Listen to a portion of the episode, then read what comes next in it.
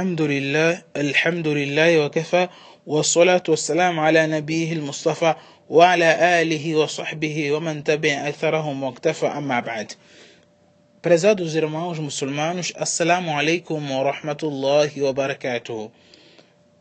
Depois de ter louvado Allah subhanahu wa ta'ala e pedir que a paz e a sua bênção estejam com o nosso querido profeta Muhammad sallallahu alaihi wasallam e que isto estenda-se até a sua família, seus companheiros e todos aqueles que o seguirem até o último dia. Vamos falar hoje de mais um outro tema interessante que é sobre o shirk al-asghar. Existe, existem dois tipos de shirk, que é o, shirk maior que, que elimina ou invalida a religiosidade da pessoa, tira a pessoa da religião islâmica tornando-se um kafir. E existe também o shirk al-asghar, o shirk menor, e que suas características são de este não invalidar a religiosidade da pessoa o que significa que a pessoa não torna kafir. O indivíduo não se torna kafir, continua muçulmano, pese embora que seu tawhid diminui ao praticar o ato do shirk menor. O seu tawhid não fica completo. Isto por um lado, e por outro lado é que este shirk menor é um meio fácil de chegar-se ao shirk maior, que por esta razão a Sharia o proíbe. Prezados irmãos, dizer também aqui que subdivide-se o shirk al-asghar, o shirk menor tem sua subdivisão. Subdivide-se em dois tipos: o, versi, o visível, al-zahir, أي ظاهر على اللسان والجوارح وهو ألفاظ وأفعال. فالألفاظ كالحلف بغير الله. قال صلى الله عليه وسلم قال نبينا صلى الله عليه وسلم من حلف بغير الله فقد أشرك. O primeiro tipo é o shirk menor visível. E é visível a partir da língua e dos membros.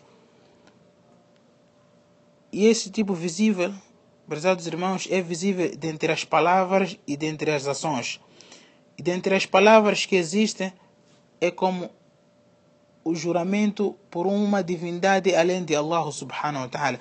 Jurar em nome de Jesus, jurar em nome de Muhammad, jurar em nome de Maria, jurar em nome de, de Buda, jurar em nome de outra divindade que não seja Allah subhanahu wa ta'ala ou pelos, pelos seus nomes ou pelos seus atributos.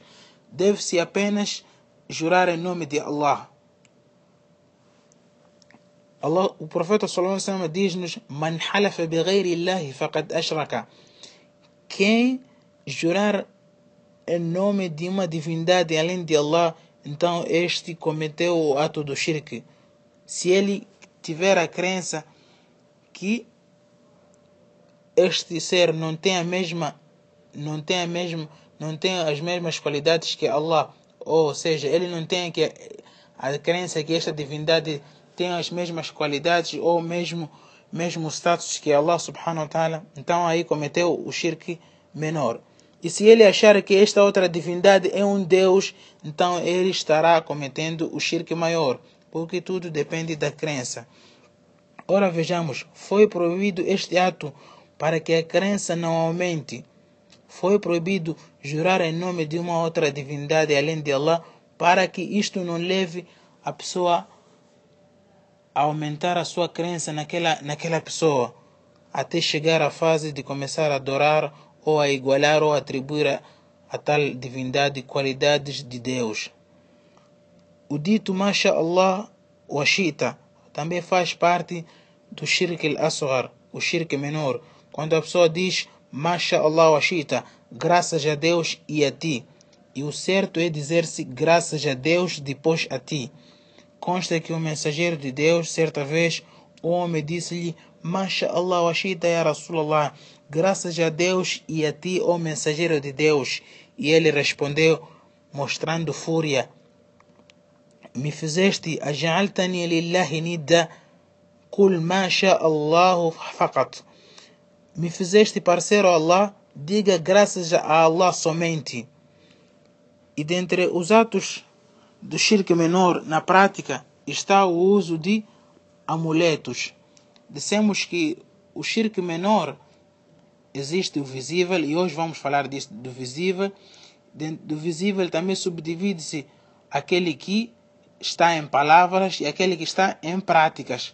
Dentre as palavras está dito Mashallah Ashita, graças a Allah e a ti, e o juramento por uma divindade além de Allah.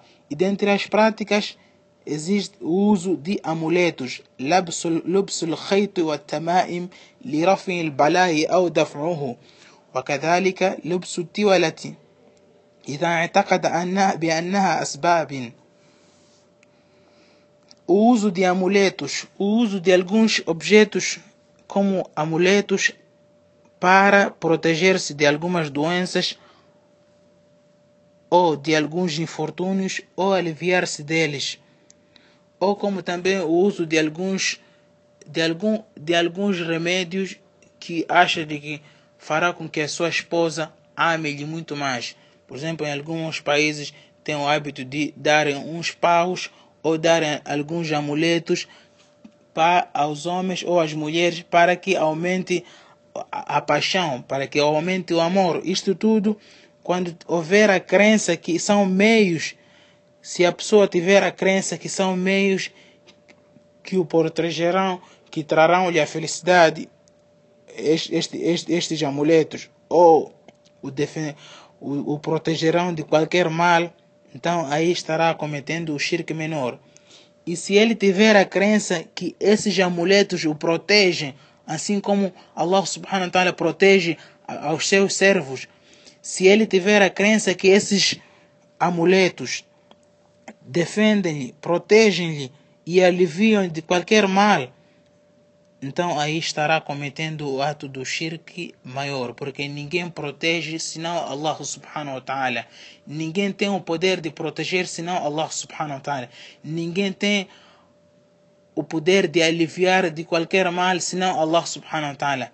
Então, no momento que ele tiver a crença que este amuleto protege-me por si só, então aí estará comparando este amuleto a Allah subhanahu wa ta'ala. Estará equiparando este amuleto a Allah subhanahu wa ta'ala.